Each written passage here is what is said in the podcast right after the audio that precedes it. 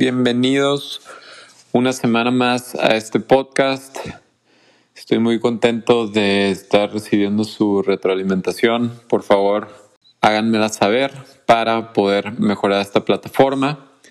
Y antes de entrar a lo que les quiero platicar de esta semana, me pasó algo muy chistoso y quiero compartirlo con ustedes. La semana pasada grabé hablando de la confianza que le tengo que tener a los demás, que le tengo que tener a mi equipo. Y me quedé reflexionando que también es la confianza que tengo que tener en mí mismo. Es importante poder tener pues esta capacidad de, de reflexionar y darse cuenta que es un factor muy importante, que si no confiamos en nosotros mismos, pues está cabrón que podamos crecer y desarrollarnos empoderar a los demás. Estaba hablando de ese tema y esta semana me llegó un libro que la verdad estoy disfrutando mucho. Eh, si tienen chance, consígalo, consíganlo, perdón. El libro se llama Eat a Peach. Es el memoir de Dave Chang, que Dave Chang es este cocinero de, de Nueva York que fundó una empresa donde ahorita tienen, creo que más o menos como ocho restaurantes esparcidos entre América, Australia y tienen una locación también aquí en, en Canadá. El libro habla de las facetas que ha tenido que pasar como, como cocinero y como persona. Incluso él dice que, platicando de cómo escribió el libro, que quiso incluir algunas recetas que parecen muy importantes o que marcaron parte de su vida, pero la editorial del libro le dijo que por favor se limitara a solo escribir anécdotas.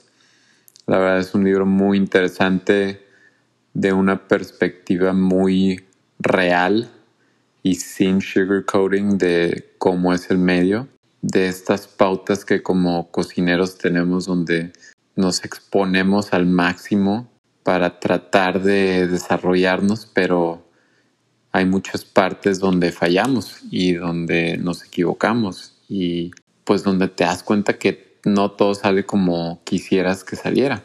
Y de las veces que le han salido bien y de las veces que le han salido mal. Entonces creo que es una perspectiva muy fresca para cualquier cocinero que, que pues está desarrollando y que quiere seguir creciendo tiene muchas enseñanzas, tiene muchos puntos clave. Leyendo, si no me falla la memoria, el tercer capítulo, el nombre del capítulo se llama Trust Exercise, o sea, confía en el ejercicio. Y en ese capítulo él habla de un par de cosas de las que quiero hablar hoy. Es un capítulo donde él empieza exponiendo la historia de cómo empezó Noodle Bar que fue su primer restaurante en Upper East Side, en Nueva York, y de cómo, a pesar de tener una experiencia limitada y un entendimiento previo, digamos, en cuanto a su entrenamiento muy enfocado en la cocina y en las bases francesas, que en esos años como early 2000s pues todo en el mundo era todavía dominado por la cocina francesa, los mejores restaurantes, los mejores chefs, todo el mundo quería trabajar en ese tipo de cocinas y creo que es donde muchos empezamos porque pues, era lo más común, era lo más popular, era lo que mejor vendía. Él habla cómo tenía todas esas técnicas y todo ese entendimiento, pero que se tuvo que adaptar, que se tuvo que adaptar rápido porque era una historia que, no hacía resonancia con él. En el libro también habla mucho de cómo batalla con su identidad, que es una identidad de un Asian American de primera generación, donde pues básicamente creciendo él lo último que quería ser era asiático, que tuvo muchas partes de su vida donde él se sentía como blanco por el privilegio que tenía, por las escuelas a las que iba, por la comida que era popular en su casa y cómo poco a poco pudo ir desarrollándose y pudiendo exponer más esa, esa parte de, de Asian American que, pues, que es de él. Entonces, en este capítulo habla de seis puntos y los voy a ir diciendo y compartiendo lo que pienso. Seis puntos para que confíes en, en el ejercicio a la hora de empezar un proyecto. Creo que es un momento interesante para hablar de esto también porque a pesar de que, de que ahorita no se ve como un momento donde haya una luz al final del túnel con tantos problemas y todavía adaptándonos a vivir en estos tiempos de pandemia. Soy un optimista de que en el futuro se abrirán proyectos que, que puedan mejorar, que puedan corregir cosas de, del pasado y que todas las personas que, que tengamos oportunidad de seguir abriendo lugares y seguir exponiéndonos. Y él siempre quiso, o bueno, a lo que aspiraba era hacer un lugar que se pareciera mucho a los lugares de ramen en Japón. Y nos tomemos el tiempo también de hacer estos ejercicios importantes y reflexionar en lo que estamos haciendo. Entonces, bueno, él comparte seis puntos y los voy a ir enlistando. Entonces, el primer punto que comparte es el de, los voy a leer en inglés y luego los desarrollo, perdón. Nobody knows anything, so do what you want. Este es un punto donde él habla de cómo él empezó a vender noodles en, en este restaurante, en el Noodle Bar que en alguna ocasión una de las primeras clientas le llamó la atención porque le dijo eh, básicamente así como, güey, ¿qué te pasa? Porque estás haciendo noodles, están malísimos, yo ya viajé a Japón, no saben a nada, están bien desabridos. Él cuenta cómo se dio cuenta de que, de que a pesar de que fue algo que le costó mucho trabajo digerir, pues que ese comentario de esas esa de sus primeras clientas pues tenía razón. Expone cómo todo lo hacían de la manera en la que lo había visto en Japón y que no podía ser replicado en Estados Unidos, ya sea por los ingredientes o por las técnicas. Y entonces en ese punto habla de eso, de que todo lo que pensamos que sabemos en algún lugar en específico que estemos creando, puede que no funcione como lo hemos hecho antes. Y sé que cambiar y adaptarnos es algo muy difícil porque de repente podemos ser muy necios o dejarnos llevar por el ego. Y sí, básicamente habla como tienes que ser flexible para poder adaptarte, para poder cambiar y para estar muy consciente de que lo que sabes, pues de repente puede ser algo que no te funciona para nada y tienes que ajustarte y de la manera en la que lo podría decir también es como aprender a desaprender las cosas. Es muy difícil desaprender algo, pero creo que es sumamente valioso porque permite que entre información nueva y que pueda ser receptivo pues a los retos que te pone la vida y, y no pensar solamente en, en los problemas si las cosas no te salen y demás. Es el primer punto. El segundo punto dice, gather from anywhere. Él explica cómo para el éxito de ese restaurante, para él fue muy importante recolectar datos. Recolectar datos que le apuntaran qué era lo que tenía que hacer para sobrevivir. Él cuenta la parte de su historia donde con un presupuesto muy limitado tuvo que abrir el restaurante, tuvo que invertir en el equipo, en su personal, en el inventario y cómo después de un par de meses donde operaba y no funcionaban las cosas como estaban haciendo, tuvieron que empezar a escuchar y a poner más atención en lo que estaba pasando alrededor de ellos. Platos que de repente creemos que van a ser un super hit y que por nuestro ego no los podemos sacar o no podemos, pues voy a decirlo así, no podemos sacarnos de la cabeza de las nalgas y decir, nadie está comprando este, este platillo, a la gente no le está gustando, lo están devolviendo. y muchas veces tenemos la soberbia de pensar que es, son los demás los que están los que están mal, los que no nos entienden y demás. En esta parte de, de gather from anywhere, o sea, obtener información de todos y ser receptivo a absolutamente todo. Si nueve de diez clientes regresan el plato, pues compa, probablemente el plato no está tan bueno. Entonces, recolecta datos, adáptate, cambia, ajusta y al final creo que algo, una enseñanza muy buena de ese capítulo es que aunque visualices que algo va a ser lo mejor y en el día a día no se comprueba y no hay una estadística que indique que es el mejor, ya sea por ventas o porque le gusta más a la gente, probablemente estás mal. Entonces, que seas muy receptivo a ese tipo de cosas también. El tercer punto dice, The dining room is your classroom. Un poco en el mismo punto de, de recolectar datos. Él habla de cómo pudiendo ser un lugar donde había una conexión directa con el cliente, porque trabajaban en una, tenían una barra y una cocina abierta, cómo poder experimentar el tener este contacto directo con los clientes hizo que, que, el salón fuera su, que el comedor fuera su salón de clases, porque fue cuando empezó a interactuar más, fue cuando empezó a ponerse en el rol de, de ser más empático también, igual con, con los clientes, de poder entender un punto de vista diferente, de poder exponer directamente con alguien por qué estaba haciendo las cosas como las estaba haciendo. Y cómo toda, toda esa recolección de datos pues hizo que él pudiera ajustarse y pues hacer que el restaurante siguiera creciendo.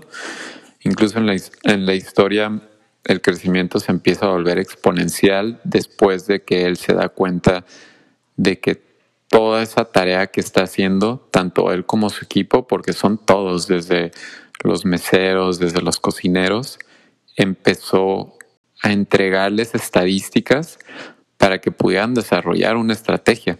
Que de repente crear estas estrategias cuando te está yendo bien, pues igual dices, no, no hay que hacerlo, ya no está yendo bien, ¿para qué? Pero creo que también, ya sea en las buenas o en las malas, es un ejercicio sumamente valioso porque pues hace que, que sigas creciendo y que, y que sigas poniendo atención. Seguimos con el cuarto punto. El cuarto punto dice, forget everything you think and embrace what you see. Aquí me acuerdo que habla de un ejemplo donde él había aprendido a cocinar un pedazo de, cerdo de alguna manera en otro restaurante y cómo a la hora de hacerlo de la manera en la que había aprendido. El horno que tenían en la cocina o calentaba nada o calentaba todo, o sea, tenía la mínima potencia y la máxima potencia. Entonces, esa posición lo puso en una disyuntiva y tuvo que tomar una decisión. Entonces, la decisión que toma es cocinarlo en la temperatura máxima y cómo tiene que ajustar tanto el tiempo de cocción como la manera en la que la cocina en vez de rostizarlo, lo pone el pedazo de cerdo en manteca para de alguna manera amortiguar esa cantidad de calor tan alta e incluso describe cómo ponerla a esa temperatura tan alta hiciera que la, que la panza del cerdo quedara como sumamente crujiente y así les funcionó perfecto. Entonces, como de repente otra vez podemos estar encasillados en la misma idea porque nos ha funcionado 20 veces, pero puede llegar un momento en el que ya no nos funcione.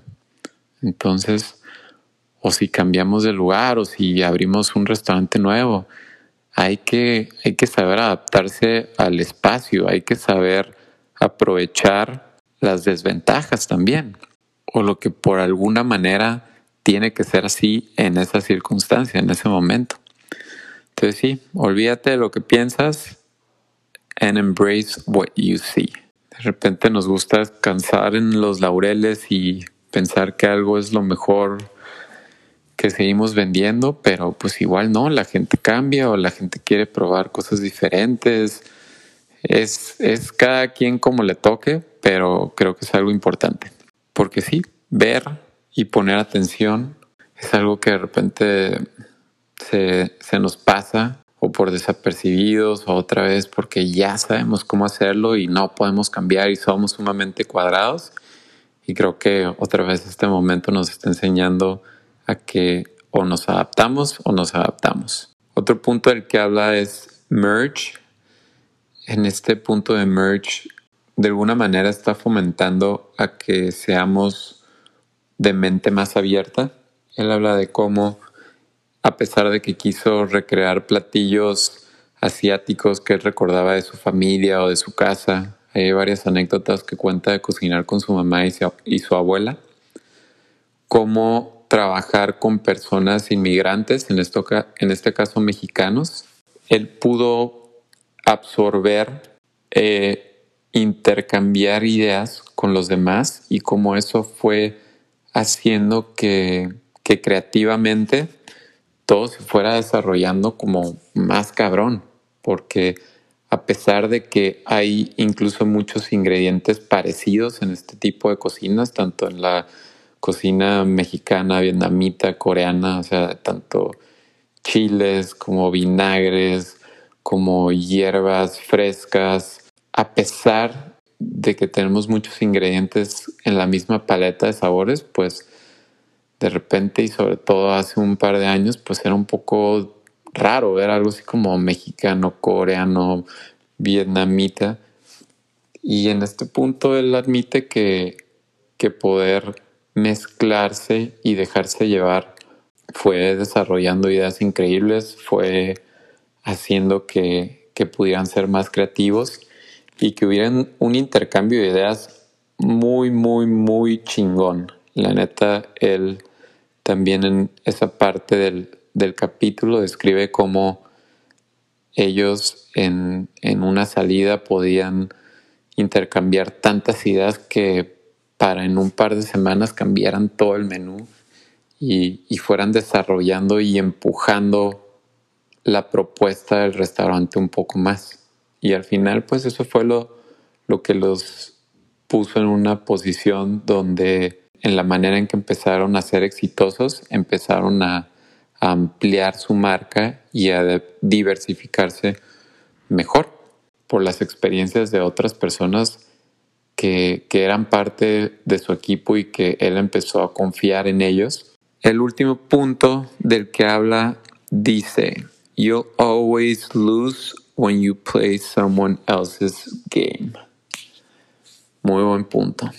Siempre vas a perder cuando juegues el juego de alguien más. Yo creo que esta es como una lección de vida. En el libro, él habla de cómo su, su mamá y su abuela justo hacían un plato donde cocinaban rice cakes, que son unas, unas almohaditas de arroz. Lo hervían. Y como de alguna manera tenía una textura que a él no le gustaba, pero le gustaba mucho el sabor. Ya en el Momofuku, él desarrolla una técnica donde en vez de, y como ellas, de ponerlas en el steamer y que absorbieran más humedad, él simplemente en un sartén muy caliente doraba y sellaba los rice cakes. Entonces le daba una textura más crujiente, Después los mezclaba ahí con una vinagreta de chiles y un par de hierbas y demás. Explica cómo él trató de recrear la receta de su mamá y cómo no le salió. Y él entendió que no le iba a salir porque pues, las circunstancias de cocinar en casa son muy diferentes a, los, a las de un restaurante profesional. De repente otra vez nos enamoramos con esta idea de que no, yo voy a hacer la receta en mi casa o o la de mi abuelita y lo que sea. Y creemos que porque nos pasen un dato y lo hagamos en un restaurante va a salir igual. Y la verdad es que no podría haber, haber algo más falso. Tenemos que ser capaces de adaptarnos a las situaciones que nos está poniendo el lugar. O a los ingredientes o, al, o hasta el agua. En, donde vivas el agua puede ser diferente y, y ahí ya te cambia el sabor y todo lo demás. Entonces él entendió que siempre iba a perder jugando el juego de alguien más. Otra vez, pudo adaptarse, pudo cambiar y pudo salir adelante. Y más que nada confió en su instinto también. Muchas veces me cuesta mucho trabajo confiar en mi intuición y en mi instinto cuando algo me dicen así como de cámbialo, mejóralo, ponle más sal, ponle más ácido, ponle más picante. De repente pues tenemos estas ideas y prejuicios de no, es otra vez, siempre lo he hecho así, siempre lo he hecho así, siempre me ha salido bien y de repente pues nomás en ese lugar no te sale bien. Entonces, pues, ¿qué les puedo decir? Creo que sí, tener esta posibilidad de ser receptivo a los cambios, pues nos sirve tanto en nuestra vida profesional como cocineros como afuera como personas. Al final, este, este capítulo me dejó estas enseñanzas que les estoy compartiendo, me gustó mucho. Otra vez fue como como esta palabra confianza que ha estado en mi radar estas últimas semanas y lo estoy empezando a entender. Tengo que confiar en mí, tengo que confiar en los demás, tengo que, que creer en mi capacidad. Muchas veces me pasa que soy sumamente pesimista. Pienso que todo va a salir mal.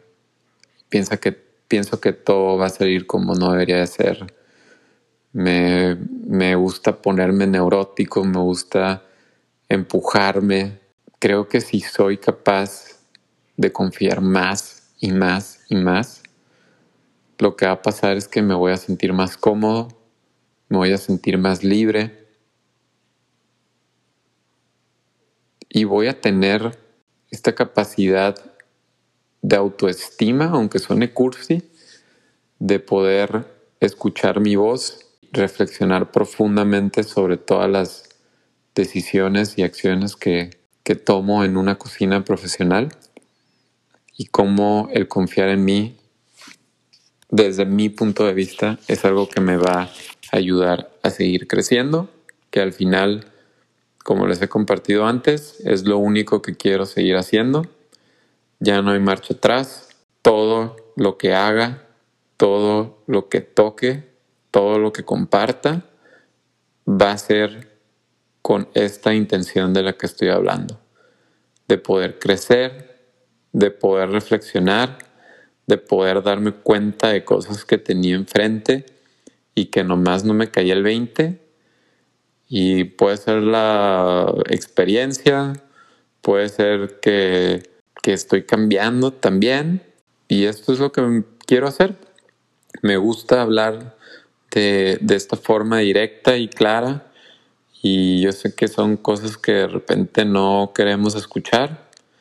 Puede ser un poco incómodo, pero pues bueno, a veces las situaciones así son. Poniéndonos incómodos, podemos ver qué es lo que tenemos que mejorar y qué acciones podemos hacer para que podamos lograr nuestros objetivos, para que podamos crecer, para que podamos empoderar a nuestro equipo, para que podamos disfrutar y para que podamos ser más plenos en un espacio de trabajo donde estamos tanto tiempo, tantas horas y compartiendo con personas, con personas igual que nosotros, con las mismas ideas, con las mismas intenciones y que si vamos a, crear equipos más sólidos, ojalá así sea, y hacer una industria restaurantera más fuerte y más unida y que pueda sobrellevar el futuro de una mejor manera, pues mínimo hay que intentarlo, ¿no? Yo sé que yo lo estoy poniendo en práctica, ojalá y a ustedes les sirva. Gracias por escuchar, gente. Nos vemos a la próxima.